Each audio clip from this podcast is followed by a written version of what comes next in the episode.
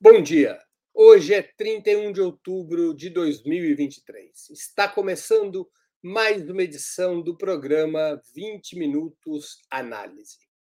Após os ataques contra o território israelense no dia 7 de outubro, a organização palestina Hamas tornou-se ainda mais conhecida no mundo.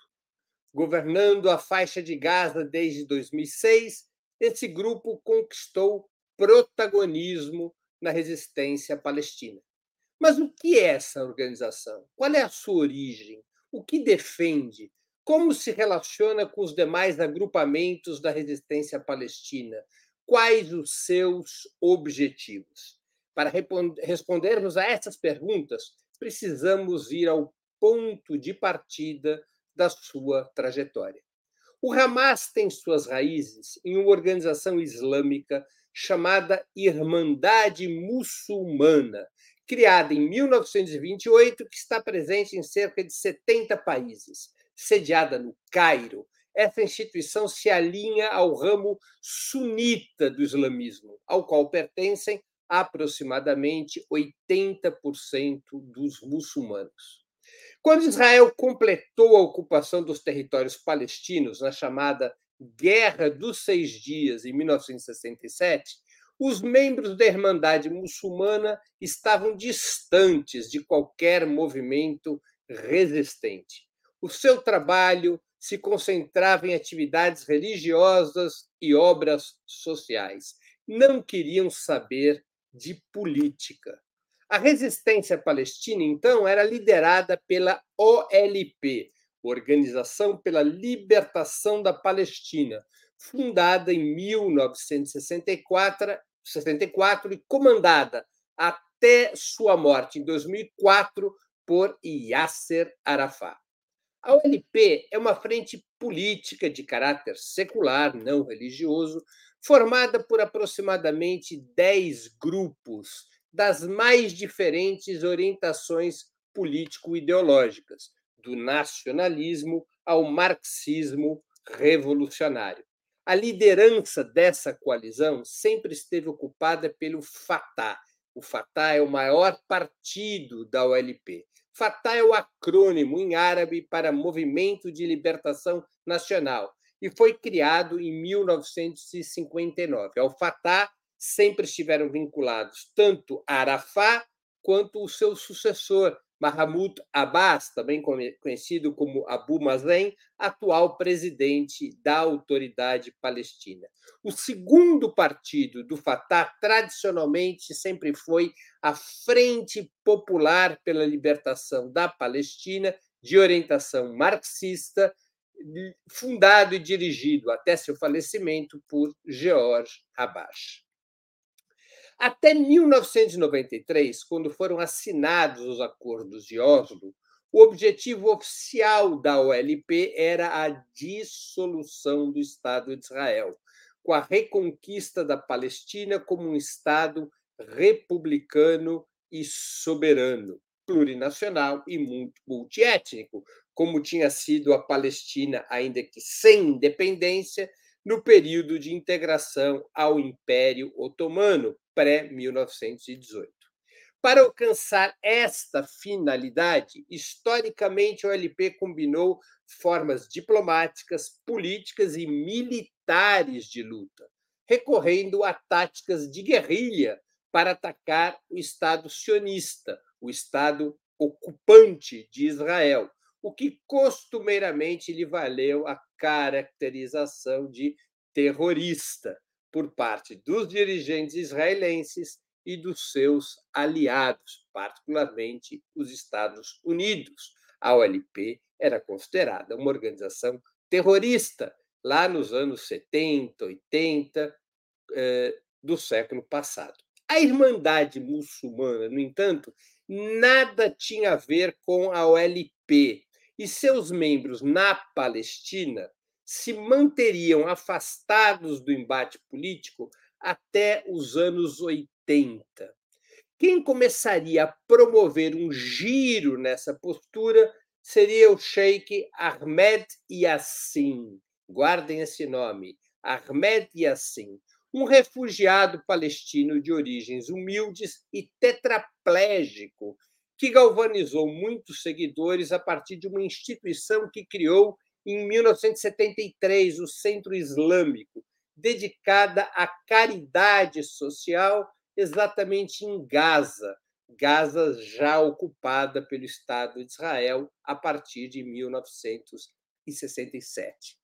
Por seu caráter religioso, as autoridades sionistas não interferiam e até estimulavam esse grupo, imaginando que isso provocaria conflitos com o grande inimigo do Estado de Israel, que era a OLP.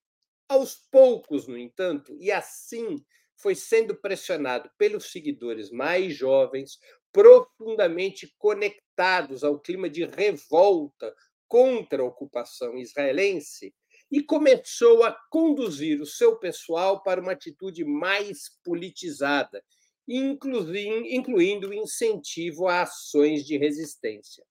Era o clima que precedia a primeira intifada, que iria explodir em 9 de dezembro de 1987 no campo de refugiados de Jabaliá, no extremo norte da faixa de Gaza, com a população palestina atirando paus e pedras contra os militares israelenses. Haviam sido assassinados quatro palestinos pela polícia israelense, e isso é o gatilho daquela explosão que seria conhecida como a primeira intifada. Logo, a rebelião se estenderia para os demais territórios ocupados e, na prática, duraria até a assinatura dos acordos de Oslo. Então, nós estamos falando da primeira intifada, que começa em 1987 e se estende até 1993. São seis anos de rebelião sendo que o seu ápice foi entre 87 e 88. Aliás, a Intifada teve um papel importante para os acordos de Oslo, porque exerceu pressão sobre o sionismo ao ameaçar eh, tornar a vida em Israel um perigo permanente. Reunidos na casa de Yassin, vários membros da Irmandade Muçulmana decidiram se engajar é, organizadamente na rebelião. Essa reunião na casa de Assim ocorre no dia 10 de dezembro, um dia apenas depois do início da intifada.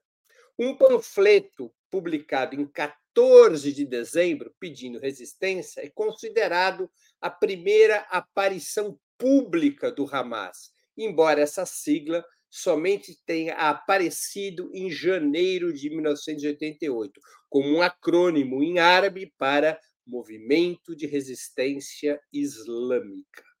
Esse grupo assim se separa da Irmandade Muçulmana e publicaria em agosto daquele ano sua carta de princípios, na qual declara seu desejo de estabelecer um Estado Islâmico em toda a Palestina. Tal como a OLP, o Hamas falava, pregava pelo fim do Estado de Israel. Mas é uma inverdade atribuir à carta de fundação do Hamas qualquer objetivo de extermínio dos judeus. Isso não consta da carta do Hamas. O que consta da carta do Hamas é o fim do Estado de Israel, é o não reconhecimento do Estado judeu. É a proposta, a luta, o objetivo de dissolver o Estado de Israel como uma entidade ilegal e colonial.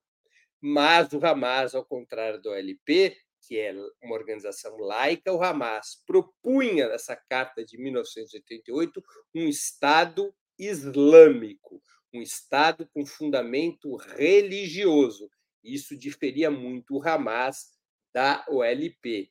Claramente, o Hamas não surge como uma organização de esquerda, mas como uma organização antisionista baseada no fundamentalismo religioso, ao contrário da OLP, que agrega organizações seculares antisionistas mas não religiosas. A OLP sempre defendeu um Estado palestino laico, no qual pudessem viver em pé de igualdade no que diz respeito aos direitos religiosos, tanto muçulmanos quanto judeus, cristãos, ateus e quaisquer outros tipos de orientações religiosas.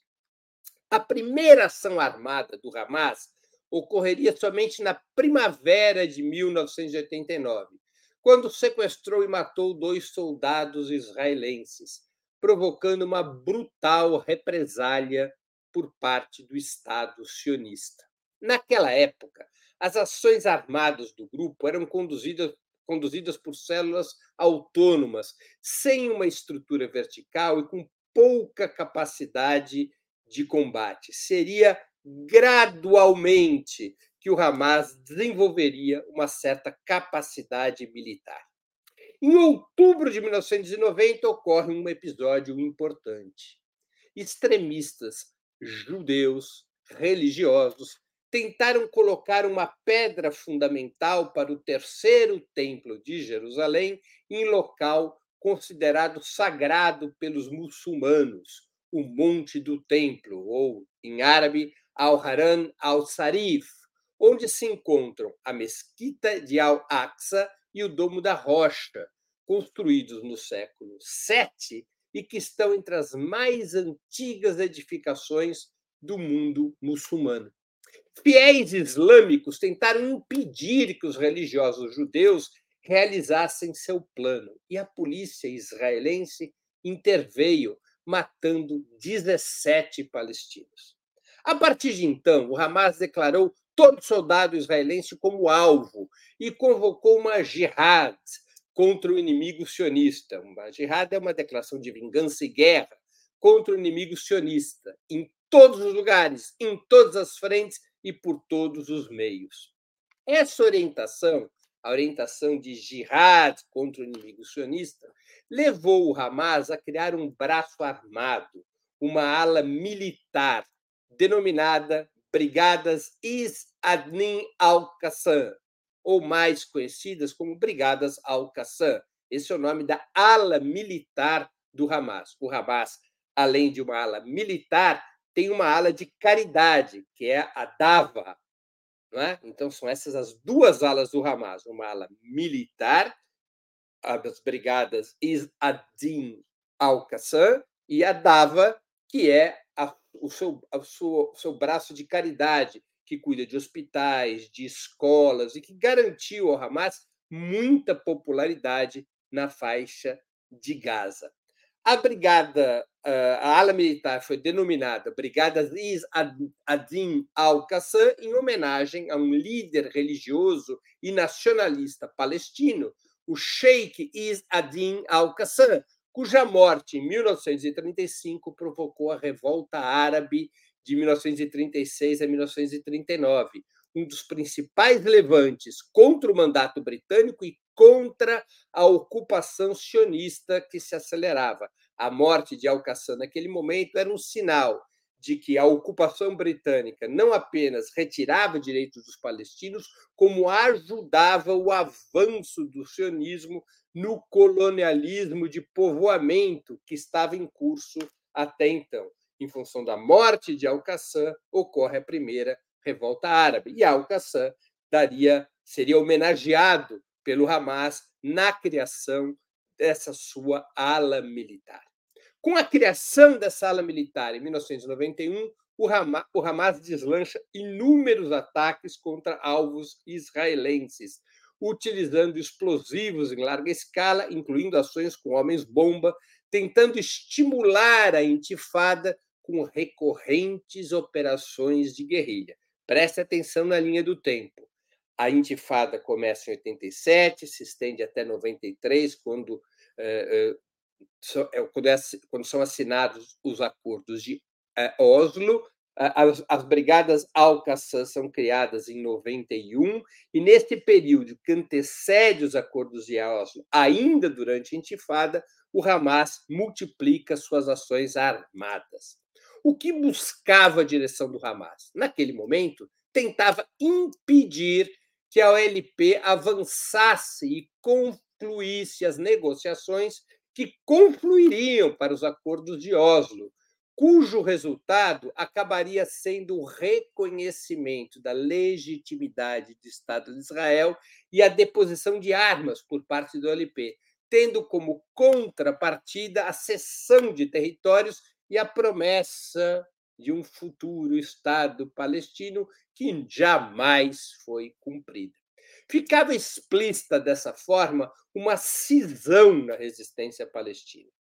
Enquanto o Fatah e a maioria do LP eram favoráveis a uma política de negociação com Israel, abandonando a luta armada e a rebelião popular, o Hamas e grupos minoritários do OLP, como a própria Frente Popular de Libertação da Palestina, que eu já citei, liderada por Jorge Hadash, que já faleceu, e também pela, e também é o caso da Frente Democrática de Libertação da Palestina, esses grupos minoritários do OLP, mais o Hamas, defendiam a continuidade da resistência político-militar contra o Estado de Israel. Mas a OLP predominava entre os palestinos, faz os acordos de Oslo, reconhece a legitimidade do Estado de Israel, depõe armas, assume nos acordos de Oslo a responsabilidade de acabar com a luta armada, de policiar a própria resistência palestina, em troca, repito, de terras e territórios dentro de uma política que ficou conhecida por parte de Israel como troca de terras por paz. Ou seja, territórios foram cedidos ao OLP para constituir a autoridade palestina em troca da OLP, garantir paz para Israel, garantir o fim da resistência palestina, garantir o fim da luta armada e o reconhecimento formal do direito de Israel à existência. Veja só a essência dos acordos de Oslo. O Estado de Israel já estava ali, constituído, solidificado, ocupando 100% do território destinado à partilha em 1947. A OLP reconhece um Estado já constituído sem ter em troca o reconhecimento ou a possibilidade de conformação imediata de um Estado palestino.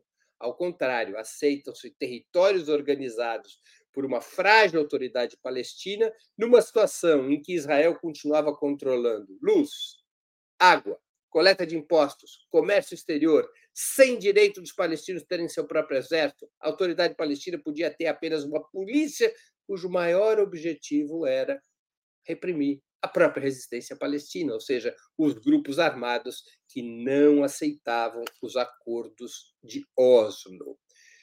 A radicalidade do Hamas, no entanto, foi aumentando a sua popularidade, especialmente em Gaza e nos setores mais jovens envolvidos na intifada, que viam com maus olhos a nova postura conciliatória da OLP.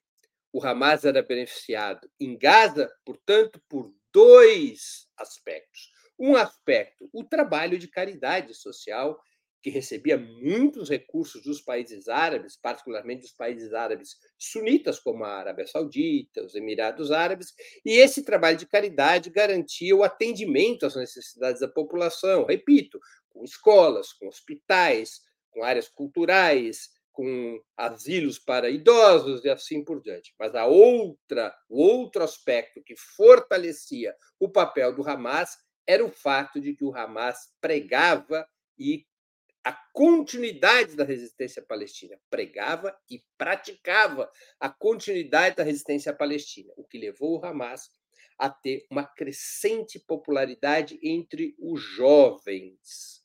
Então, esses dois aspectos vão fortalecendo o Hamas. Com os acordos de Oslo de 1993, enquanto a OLP abandonava o enfrentamento ao Estado de Israel, o Hamas continuava, portanto, a combinar ações de caridade social com atividade política de massas e luta armada. Aí acontece um outro episódio muito importante, um episódio que seria marcante para a trajetória do Hamas. Em fevereiro de 1994, Baruch Goldstein, judeu, vestido com uniforme militar, assassinou 29 muçulmanos durante as orações na caverna dos patriarcas em Hebron, na Cisjordânia. Isso provocou uma brutal revolta dos palestinos, evidentemente.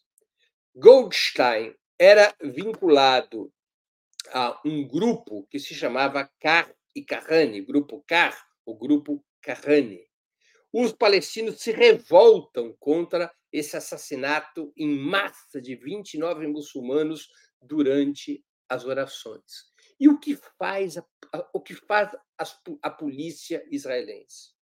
As forças policiais de Israel reprimem os palestinos que protestavam e matam 19 pessoas. Matam 19 pessoas, além daqueles 29 muçulmanos que Goldstein havia assassinado. O governo trabalhista de Itzhak Rabin, esse que é apresentado como um herói da paz, o governo trabalhista de Itzhak Rabin, além de reprimir e matar palestinos, se recusou a retirar os colonos judeus daquele território ilegalmente ocupado. Uma curiosidade, pessoal: Ben Gvir atual ministro de Segurança Nacional de Israel, foi integrante do grupo ao qual se filiava o assassino da caverna dos patriarcas, Goldstein, o grupo Car, o grupo Kahane, que é considerado terrorista até pelos Estados Unidos, esse grupo. Mas Ben Gvir, que veio deste grupo, que jamais renegou esse grupo, que reivindica a história de, do grupo Car, Ben-Gvir é hoje o ministro de Segurança Nacional de Israel. O Hamas, diante daquele cenário em Hebron, jurou vingar as mortes. Mais que isso, declarou que trataria os sionistas da mesma forma que os palestinos estavam sendo tratados, sem distinção entre combatentes e civis. Vejam que interessante, é o momento em que o Hamas aceita alvos civis como legítimos.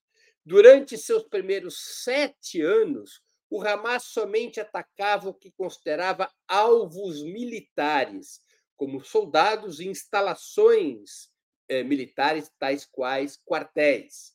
Essa diferenciação seria eliminada depois dos acontecimentos em Hebron. Nos escritos do Hamas até 1994, havia uma proibição expressa contra causar danos indiscriminados a pessoas indefesas. Mas o massacre em Hebron levou a uma mudança de atitude e deu início a uma série de atentados a civis, incluindo atentados suicidas, aqueles atentados dos homens bomba. A autoridade palestina, pressionada por Israel, já estamos depois dos acordos de Oslo, Goldstein é depois dos acordos de Oslo. O Goldstein representa aqueles grupos sionistas que eram contrários até mesmo aos acordos de Oslo. Não é? A autoridade palestina, pressionada por Israel, tentava coibir o Hamas e, e obrigá-lo a cessar os ataques armados mas sem muito sucesso. O Hamas é, aceitava muitas vezes é, parar as ações armadas, mas deixando claro que se reservava o direito de retalhar qualquer ação repressiva da parte de Israel.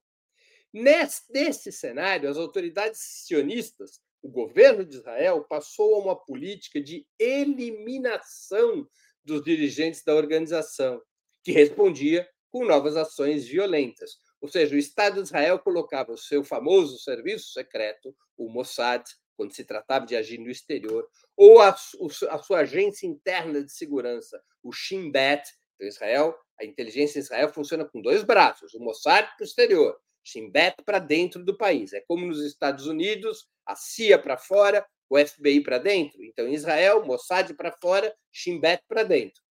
É, o Estado de Israel colocou o Shin Bet para organizar ações de assassinatos contra dirigentes do Hamas. Não se tratava de mortes em combate, mas de assassinatos, assassinatos dirigidos. Um desses assassinatos cometidos pelo Shin Bet foi o de Yahya Ayash, o fundador e chefe das Brigadas Al-Qassam, o fundador e chefe da ala militar do Hamas, que ocorreria em 5 de janeiro de 1996. Mais de 100 mil pessoas participaram do funeral do dirigente, do fundador das Brigadas Al-Qassam. E o Hamas ordenou uma onda de atentados massivos em retaliação à morte de seu líder militar. Com a paralisia dos acordos de Oslo, estancado em promessas jamais cumpridas, neste clima de retaliação do Hamas contra o Estado de Israel, uma segunda intifada começaria em 28 de setembro de 2000. Ou seja, nós temos aí anos turbulentos que antecedem a segunda intifada. Os acordos de Oslo estão paralisados, em Israel foi assassinado eh, Isaac Rabin, assume para o seu primeiro mandato o governo Netanyahu em 1996. Os acordos de Oslo rigorosamente são paralisados, a vida nos territórios palestinos é um inferno, a pressão de Israel já sob o, sob o primeiro governo Netanyahu é brutal, é um clima muito ruim e vai irromper a segunda intifada. Ela começaria em 28 de setembro de 2000. Como é que ela começa? O então deputado Ariel Sharon, do partido Likud, Sharon estava no Likud naquele momento, o Likud é o mesmo partido do Netanyahu, depois o Sharon romperia com o Likud, mas naquele momento ele era deputado do Likud.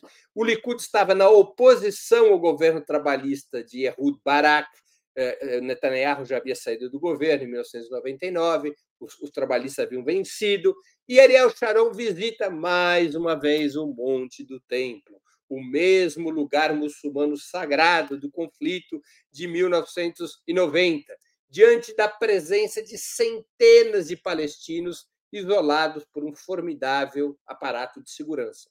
Entendido como uma provocação inaceitável, o episódio funciona como um gatilho para rebeliões na Cisjordânia e em Gaza, e um processo que duraria até o início de 2005, é a segunda intifada, com quase 5 mil palestinos mortos e mais e cerca de mil israelenses. O Hamas iria recrudescer seus atentados na segunda intifada, ao lado de outros grupos palestinos. O Hamas foi responsável por 40% dos atentados naquele período entre 2000 e 2005. Os outros 60% foram de responsabilidade de outros grupos palestinos, inclusive do braço armado do próprio Fatah. A segunda intifada envolve todos os palestinos. E Israel pressiona brutalmente a autoridade palestina, chega a isolar Yasser Arafat em Ramallah, paralisa a entrega de fundos à autoridade palestina, sabota os acordos de Oslo. É? Esse é o clima da segunda eh, intifada. O Hamas iria, portanto, recrudescer seus atentados, ao lado de outros grupos palestinos e passaria a utilizar o lançamento de foguetes contra alvos israelenses. É a primeira vez na segunda intifada que o Hamas mostra ter foguetes, que é fruto da cooperação do Hamas com o Hezbollah, que também é um grupo islâmico, um grupo guerrilheiro islâmico, mas xiita, não sunita, que fica sediado no Líbano e que havia contribuído fortemente para obrigar o exército de Israel a se retirar do sul do Líbano. A segunda intifada iria até o início de 2025. Os historiadores eh, preferem indicar que o fim da segunda intifada teria ocorrido na conferência de Sharm el-Sheikh em 8 de fevereiro de 2005, ali teria havido uma trégua. Ali houve um acordo, uma trégua entre o governo de Israel e a autoridade palestina, que já era chefiada por Mahmoud Abbas. Ele tinha sido eleito em 9 de janeiro de 2005 para substituir Yasser Arafat, que tinha morrido em 2004. E a conferência eh, que selaria a paz da segunda intifada, Sharm el-Sheikh, a conferência de Sharm el-Sheikh, aconteceria em 8 de fevereiro. A autoridade palestina conseguiria, aos poucos, incorporar o Hamas à trégua estabelecida eh, com Israel. Israel, naquele momento, era governado exatamente por Ariel Sharon. Mas o grupo advertia, o Hamas advertia: qualquer ação de Israel seria imediatamente, qualquer ação repressiva de Israel, qualquer ação de Israel contra palestinos, qualquer ação de Israel contra territórios palestinos seria imediatamente retalhada por meios militares.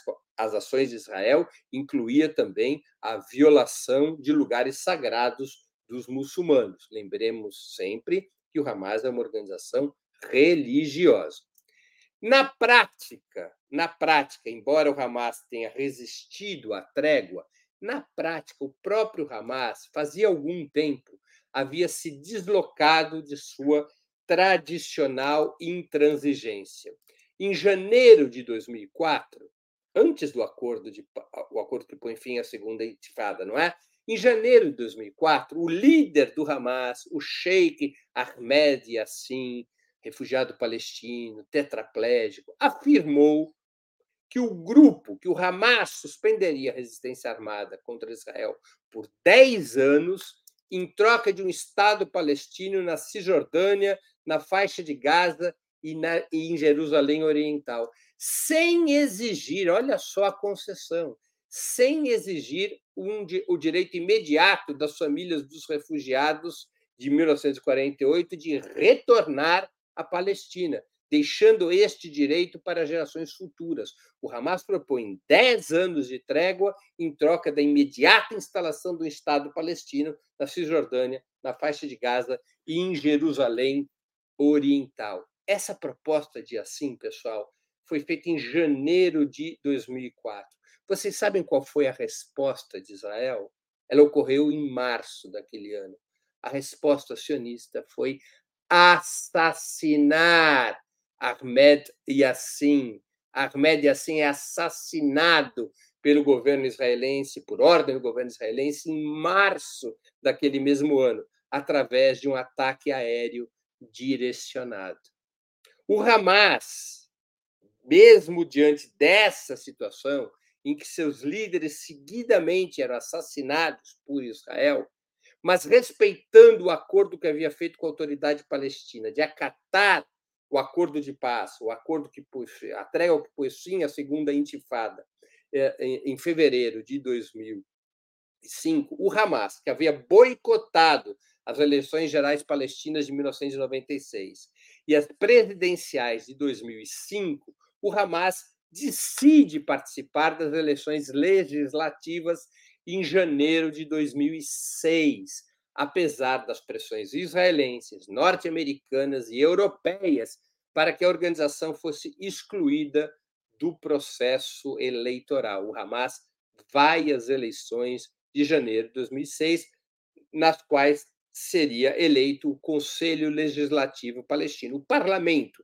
da autoridade palestina. Seis meses antes das eleições, o governo de Ariel Sharon havia decidido retirar as tropas de ocupação e os assentamentos judaicos de Gaza, apresentando essa decisão como um gesto positivo para consolidar o acordo que colocaria fim à segunda intifada. Para muitos estudiosos, tratou-se de uma manobra bem sucedida para diminuir as pressões internacionais sobre Israel e tentar fortalecer a perspectiva de que, dessa vez, os sionistas estavam dispostos a uma paz verdadeira, abrindo caminho para o Estado palestino. Israel estava sob muita pressão internacional. Essa pressão internacional exigia que Israel cumprisse os acordos de Oslo. E Ariel Sharon desocupa Gaza, oferece, desocupa retira as forças militares de Israel de Gaza e também retira os, os, assentamentos judaicos, oferecendo indenizações, mas alguns dos assentados judaicos, judeus, tiveram que ser retirados à força, não queriam sair de Gaza, e entrega Gaza para a autoridade palestina. Para outros estudiosos, no entanto, a decisão de Sharon apontaria para uma estratégia que, a partir de seu retorno ao governo em 2009, seria supostamente seguida por Benjamin Netanyahu. Combater militarmente o Hamas, mas garantir que sua presença em Gaza mantivesse dividida a liderança palestina, enfraquecendo a OLP e a própria autoridade palestina. Ou seja, há muita documentação que mostra que durante um certo período, tanto Sharon, mas especialmente Netanyahu, pensaram do seguinte jeito: nós temos que combater o Hamas militarmente, mas nós não podemos destruí-lo. É necessário que ele mantenha sua influência em Gaza, porque a existência do Hamas divide a liderança palestina e enfraquece o LP. É aquela velha história, dividir para reinar. Então, havia uma relação dúplice durante um período de tempo, especialmente entre 2009 e 2012, é, do governo Netanyahu com o Hamas, permitindo, inclusive, que os fluxos de recursos que vinham do Catar e de outros países árabes seguissem adiante, de tal maneira que o Hamas se consolidasse em Gaza e disputasse a liderança palestina com a OLP. De fato, a retirada de Gaza, ordenada por Sharon, ajudaria o Hamas a ampliar sua popularidade, apresentando este capítulo, a retirada de Gaza, como uma prova de que sua política de enfrentamento e resistência trazia resultados melhores do que a estratégia de conciliação do Fatah. A retirada de Israel da faixa de Gaza foi apresentada pelo Hamas como um trunfo, como uma demonstração de que sua política era mais eficaz do que a da ULP. Nos meses que antecedem as eleições, o Hamas lançaria diversos manifestos que validavam a luta armada como um caminho vitorioso, mas abandonavam a agenda islâmica. Olha só que interessante, nas eleições de 2006, o Hamas abandona a agenda islâmica, aquela ideia de construir um Estado islâmico na Palestina, e assume como sua bandeira a soberania dos territórios palestinos, tal e qual a OLP, implicitamente reconhecendo a solução de dois Estados. O Hamas ganha as eleições em janeiro de 2006. O Hamas, que não era reconhecido como um grupo terrorista e continua não sendo reconhecido como um grupo terrorista pela ONU, porque era uma força política que disputava a eleição, que tinha um braço armado, mas outros grupos também tinham, que tinha um braço de caridade social, o Hamas ganha as eleições em janeiro de 2006. Ele conquista 76 assentos no Conselho Legislativo Palestino, contra apenas 43 do Fatah, entre 132 vagas. O Hamas se torna a corrente majoritária entre os palestinos. Vitorioso, o que faz o Hamas? Volta a propor para Israel, em fevereiro de 2006, uma trégua de 10 anos em troca de uma retirada completa de Israel da Cisjordânia, de Gaza e de Jerusalém Oriental para a imediata constituição de um Estado palestino soberano.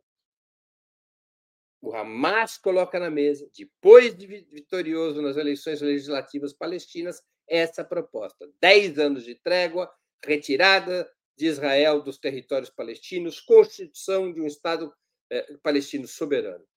Mas a resposta do Estado sionista, apoiado pelos Estados Unidos e pela União Europeia, que tinham validado o resultado eleitoral de janeiro de 2006, a resposta foi determinar total bloqueio de recursos financeiros que pudessem ser destinados ao Hamas.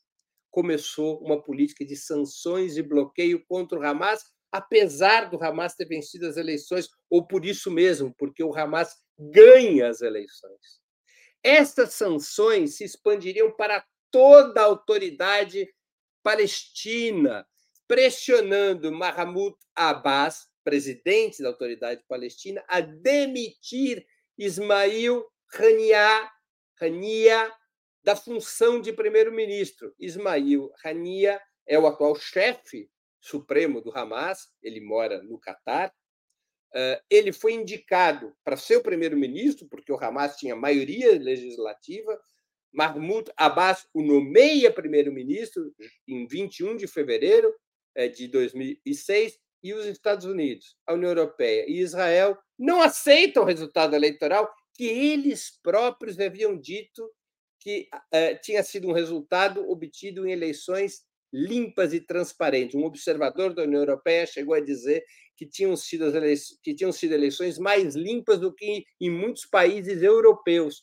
Mas a União Europeia, Estados Unidos e Israel não aceitam o resultado e pressionam a autoridade palestina a demitir o primeiro-ministro Ismail Haniyeh ele tinha que ser demitido ou não haveria mais recursos financeiros para a autoridade palestina.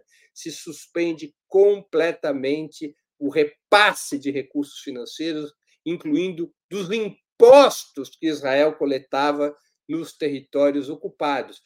É, era uma pressão brutal para que Abbas demitisse é, Hania. O que viria a acontecer? Não apenas por conta da pressão de Israel, da União Europeia e dos Estados Unidos, mas também porque o embate entre o Fatah e o Hamas era muito duro, especialmente em Gaza.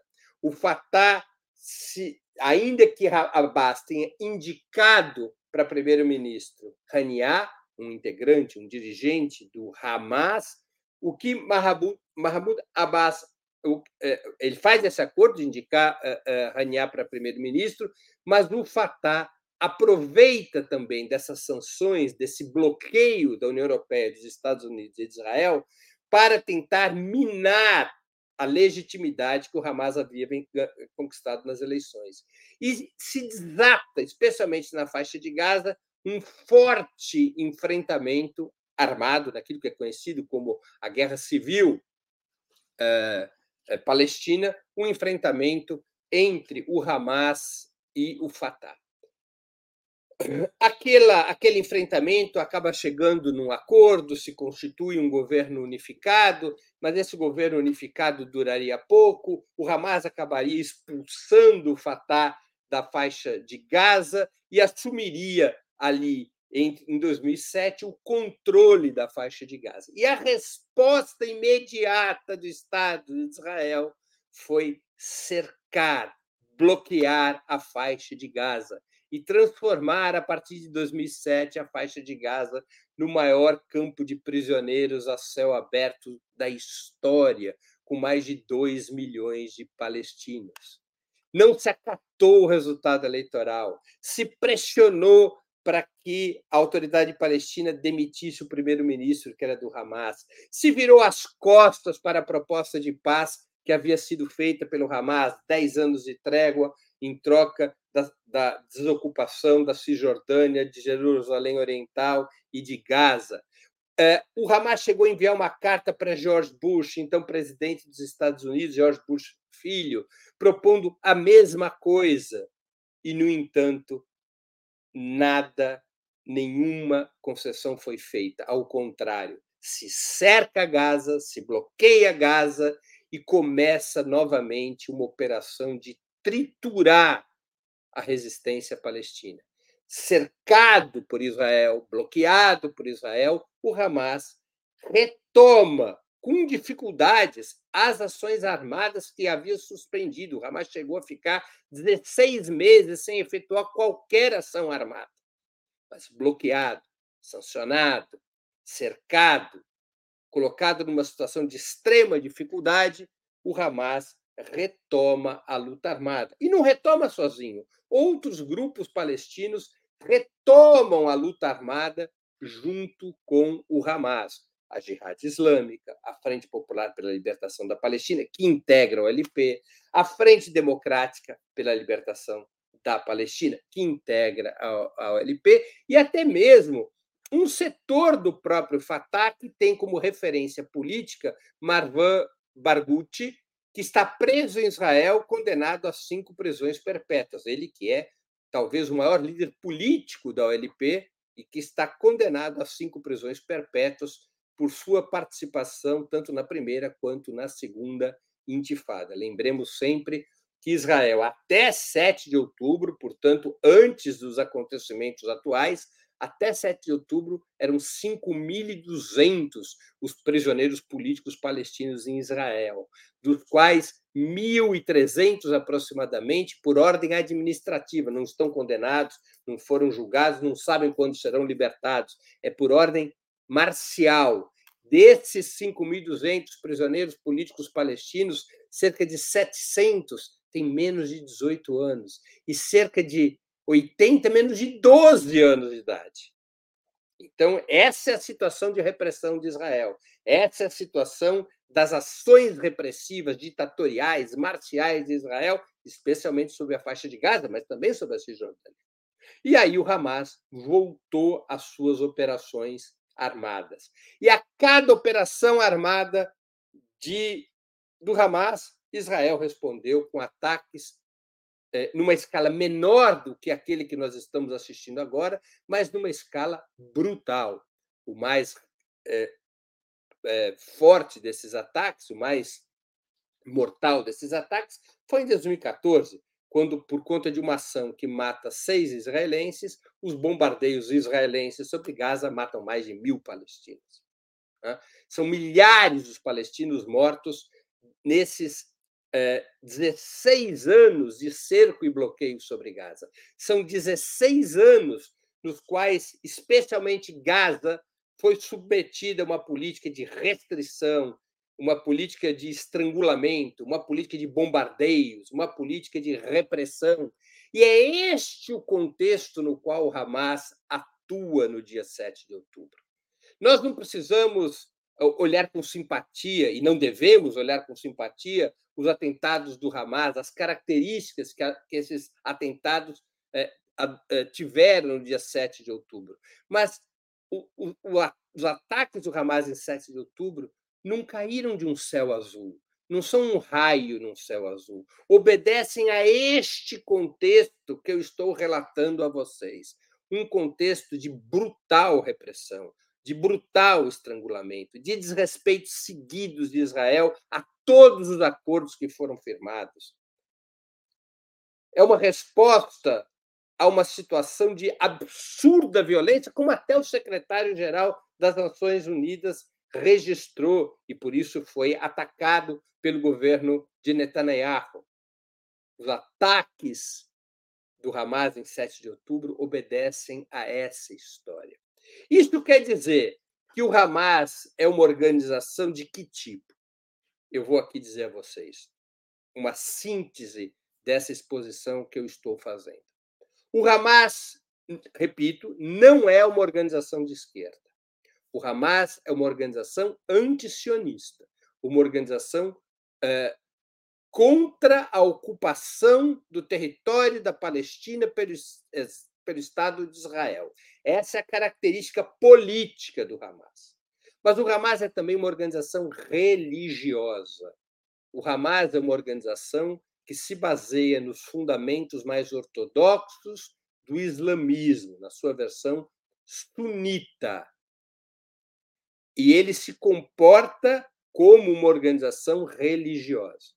O Hamas não é um grupo terrorista, tampouco é, é, isso é reconhecido pelo Conselho de Segurança das Nações Unidas. O Hamas é uma organização política que possui três braços, ou que possui três é, áreas de atuação, ou que possui três tentáculos. O Hamas é uma organização política que disputa a eleição e que ganhou as eleições de 2006 e que essas eleições não foram reconhecidas por Estados Unidos, União Europeia e Estado de Israel, embora os observadores desses países, especialmente da União Europeia, presentes ao processo eleitoral, tenham reconhecido as eleições como limpas e legítimas. O Hamas é um partido político que disputa a eleição. O Hamas tem um braço de caridade social que impulsiona que organiza, que incentiva, que financia escolas, hospitais, jardins de infância, asilos para idosos, enfim, tem uma ampla obra social, como já era da tradição da Irmandade Muçulmana. E o Hamas tem um braço militar, as Brigadas Al-Qassam. Então, o Hamas é uma das organizações da resistência palestina. O Hamas não pertence ao LP e nunca pertenceu. Ele não é um rasta da OLP. Ele tem sua própria história que vem da Irmandade Muçulmana, como fui narrando no início da exposição. O Hamas ele tem uma linha diferente do Fatah, que é o partido hegemônico no LP. O Hamas acha é, é favorável ao enfrentamento, à resistência contra o Estado de Israel. O Hamas considera que o Estado de Israel é, é um, ele bloqueia a possibilidade de um Estado palestino. O Estado de Israel é um é Estado de ocupação, é um, é um, é um Estado colonial que precisa ser enfrentado para ser obrigado a aceitar o Estado palestino. Essa é a linha do Hamas, que se contrapõe à linha do Fatah, que foi quem conduziu os palestinos aos acordos de Oslo, reconhecendo o Estado de Israel e aceitando um acordo que 30 anos depois fica muito claro, um acordo completamente desfavorável aos palestinos. Então o Hamas tem uma linha oposta à linha do Fatah. É tão forte o antagonismo entre essas duas orientações que isso provocou, em vários momentos, disputas sangrentas pelo poder entre o Hamas e o Fatah, especialmente na faixa de Gaza, quando o Hamas expulsa o Fatah da faixa de Gaza, já que a autoridade palestina tinha aceito a pressão dos Estados Unidos, Israel e da União Europeia e expulsado o Hamas do governo palestino, apesar do Hamas ser a força legislativa majoritária, apesar do Hamas ter vencido as eleições de 2006, em troca o Hamas expulsa o Fatah da faixa de Gaza e a faixa de Gaza passa a ser controlada pelo Hamas, enquanto que a Cisjordânia é controlada pelo Fatah. Neste cenário é que ocorre o 7 de outubro. Nós já pudemos conversar sobre o 7 de outubro em outros programas o 7 de outubro, se nós quisermos é, sintetizar, é uma operação do Hamas que buscou alguns objetivos, entre eles fazer com que a questão palestina voltasse a ocupar o centro da agenda mundial. Mas, além disso, me parece é, bastante claro que o Hamas desejava é, expandir a rebelião anti-Israel para todos os territórios palestinos, incluindo a Cisjordânia, que o Hamas pretende, pretendia e pretende envolver outros atores no conflito contra Israel, especialmente o Hezbollah, mas talvez também a Síria e o Irã. Me parece que o Hamas também desejava interromper as negociações que estavam em curso entre a Arábia Saudita e os Emirados Árabes de um lado, o Estado de Israel de outro, num acordo chamado um acordo de paz que poderia levar ao isolamento dos palestinos e, particularmente, ao enfraquecimento do próprio Hamas. Me parece que, nessas circunstâncias, o Hamas vai ao 7 de outubro para é, oferecer, para construir um clima de extrema tensão no qual a questão palestina voltasse a ter repercussão mundial e pudesse haver uma reorganização tanto na, da resistência palestina, quanto nos países árabes, quanto em relação ao papel do Irã e de outros países, numa estratégia que busque forçar Israel a recuar das suas pretensões expansionistas. Termino aqui minha exposição de hoje. Antes de passarmos às perguntas e comentários, eu queria lembrar a vocês que tanto o site quanto o canal de Opera Mundi no YouTube o YouTube oferece seu conteúdo de forma livre e gratuita, mas para sustentarmos nossa atividade jornalística é indispensável o apoio financeiro de nossos leitores e espectadores. Esse apoio pode ser dado de seis formas. A primeira, através de uma assinatura solidária em nosso site, no endereço operamundi.com.br/apoio. Vou repetir aqui: é, o nosso endereço para assinaturas solidárias, operamundi.com.br barra apoio. A segunda forma de contribuição é se inscrevendo como membro pagante em nosso canal no YouTube. Basta clicar em Seja Membro e escolher um valor no nosso cardápio de opções. A terceira forma de contribuição é através do Super Chat. A quarta, o Super Sticker. A quinta, escolhendo a ferramenta Valeu, valeu demais quando assistir aos nossos programas gravados. E a sexta forma de contribuição é através do Pix. Nossa chave nessa modalidade é uh, apoia.operamundi.com.br. Vou repetir, nossa chave no Pix é apoia.operamundi.com.br operamundi.com.br. Além dessas seis formas de contribuição, lembre-se sempre de dar like, de clicar no sininho, de compartilhar nossos programas com seus amigos e nos seus grupos. Se ainda não estiver inscrito no canal de Opera Mundi no YouTube, faça-o agora mesmo. Lembrando sempre que, em função da nossa cobertura independente e crítica, nós temos sido vítimas de sucessivas desmonetizações sucessivas desmonetizações dos nossos programas. E por isso, mais do que nunca, nós precisamos do apoio de vocês. É o que eu peço a vocês, que apoiem através de uma dessas seis formas que eu citei, que apoiem o Opera Mundi para que a gente possa continuar oferecendo um jornalismo crítico independente, especialmente na cobertura do que está acontecendo na Palestina. Vamos aqui escolher algumas perguntas. Há muitas perguntas e muitas contribuições. Eu queria agradecer bastante mas nós não vamos provavelmente ter condições de responder a todas. São realmente muitas perguntas, a gente está com uma audiência muito grande nesse momento, eu vou escolher algumas delas. Terezinha Braga de Moraes, que é novo membro do canal e contribuiu com o Superchat. Breno, como conseguir as suas palestras em francês? Queria enviá-las para um amigo francês que é contra o Hamas, embora seja um pacifista. É uma pessoa dominada pela imprensa ocidental ou como traduzi-las no celular? Puxa, Terezinha, essa pergunta vai ficar sem resposta. Se o YouTube não tiver algum mecanismo que traduza para o francês, eu não sei se existe, é, nós não temos essa versão em francês, infelizmente. Nós não temos. É uma pena, né? É, ela pergunta também ah, ela pergunta a mesma coisa. Né? Nos celulares, o meio de tradução automática de texto ou áudio para outro idioma, queria compartilhar com o mundo as análises profundas e contundentes do camarada Breno. Infelizmente, nós não temos isso. É...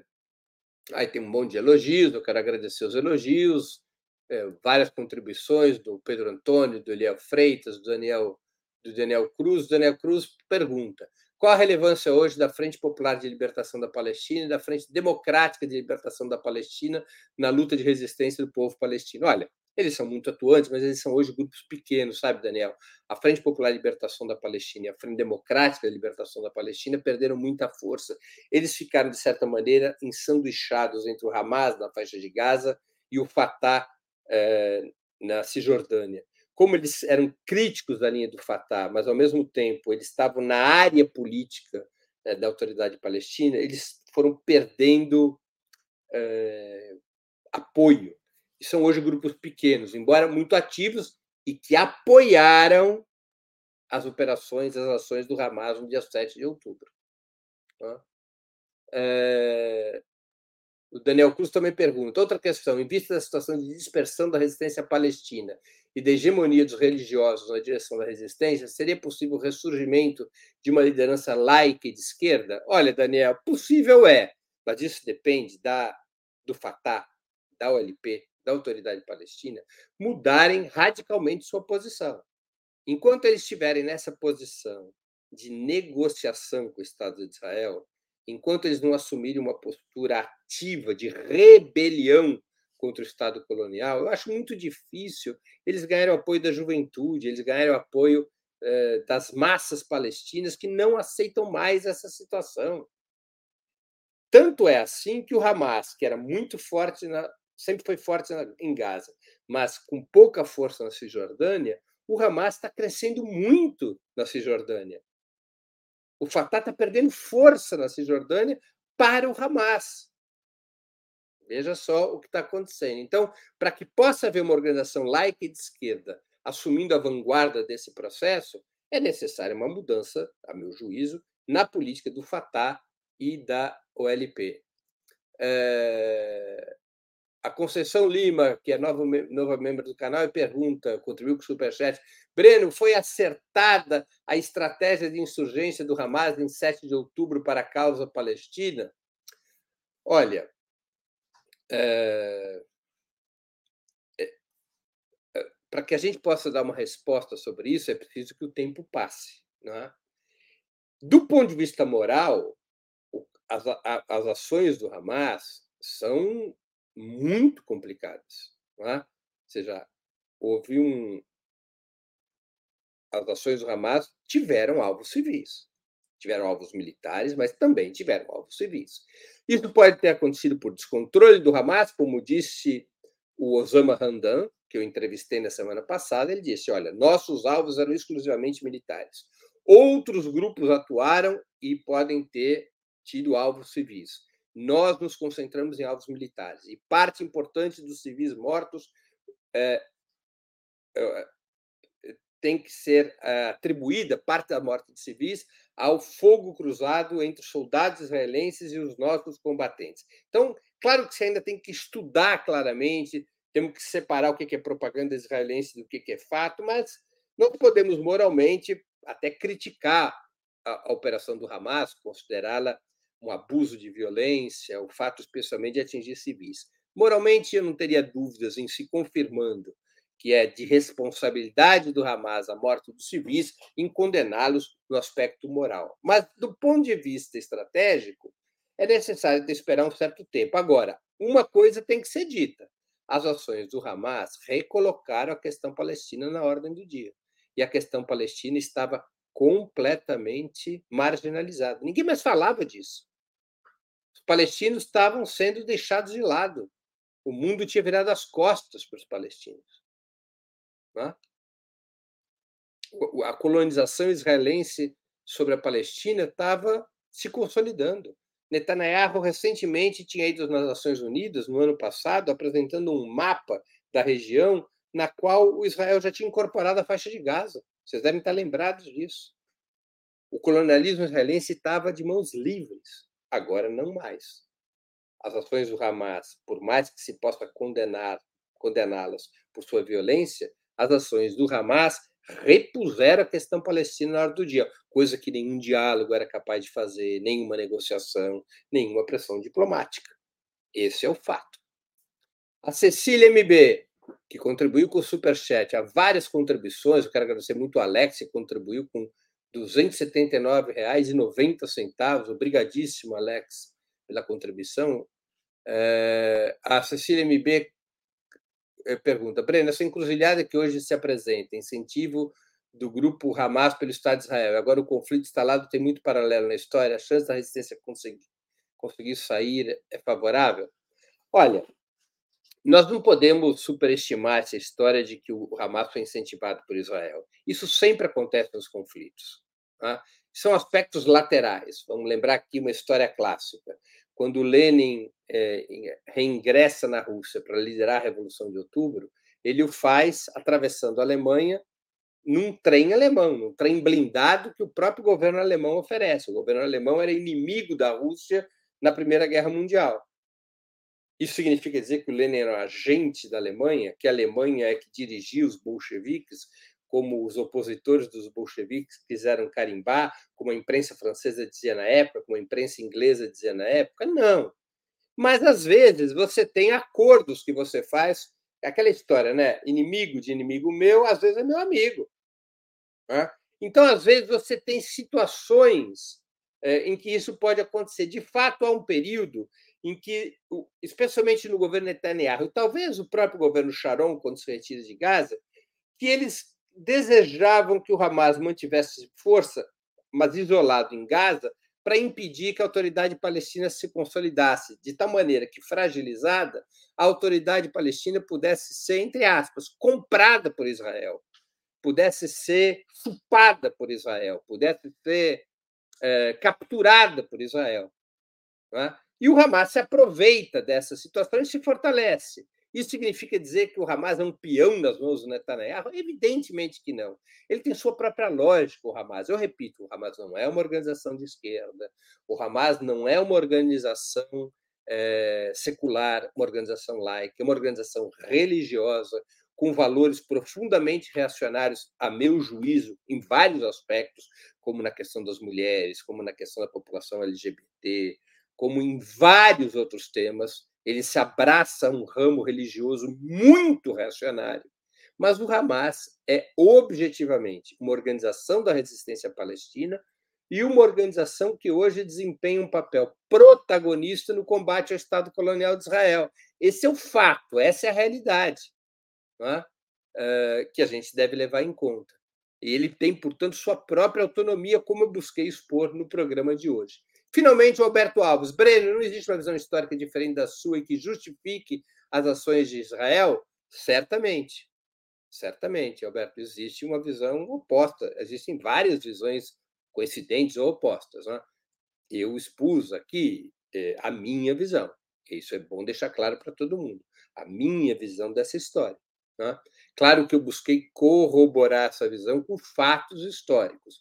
Eu não dei aqui uma opinião a partir dos meus desejos. Eu dei uma interpretação, eu fiz uma análise, apesar de fatos históricos objetivos, que eu os analiso de um certo jeito. Evidente que há outras visões. Né? Eu não me propus a fazer um programa que, é, no dia de hoje, que estampasse as diferentes visões. Seria muito complexo fazê-lo, e, de alguma maneira, essas outras visões estão circulando nos meios corporativos de comunicação muito influenciados pelo sionismo. Então, eu quis mesmo dar uma visão crítica, uma visão independente, que é aquela que eu partilho, não é, Alberto? É, é isso que eu gostaria de consolidar. Pessoal, nós já estamos com mais de uma hora de programa e eu queria encerrar agradecendo a audiência, especialmente a quem colaborou, vier colaborar com a sustentação financeira de Ópera Mundi. Sem vocês, nosso trabalho não faria sentido e não seria possível. Um grande abraço a todos e a todas.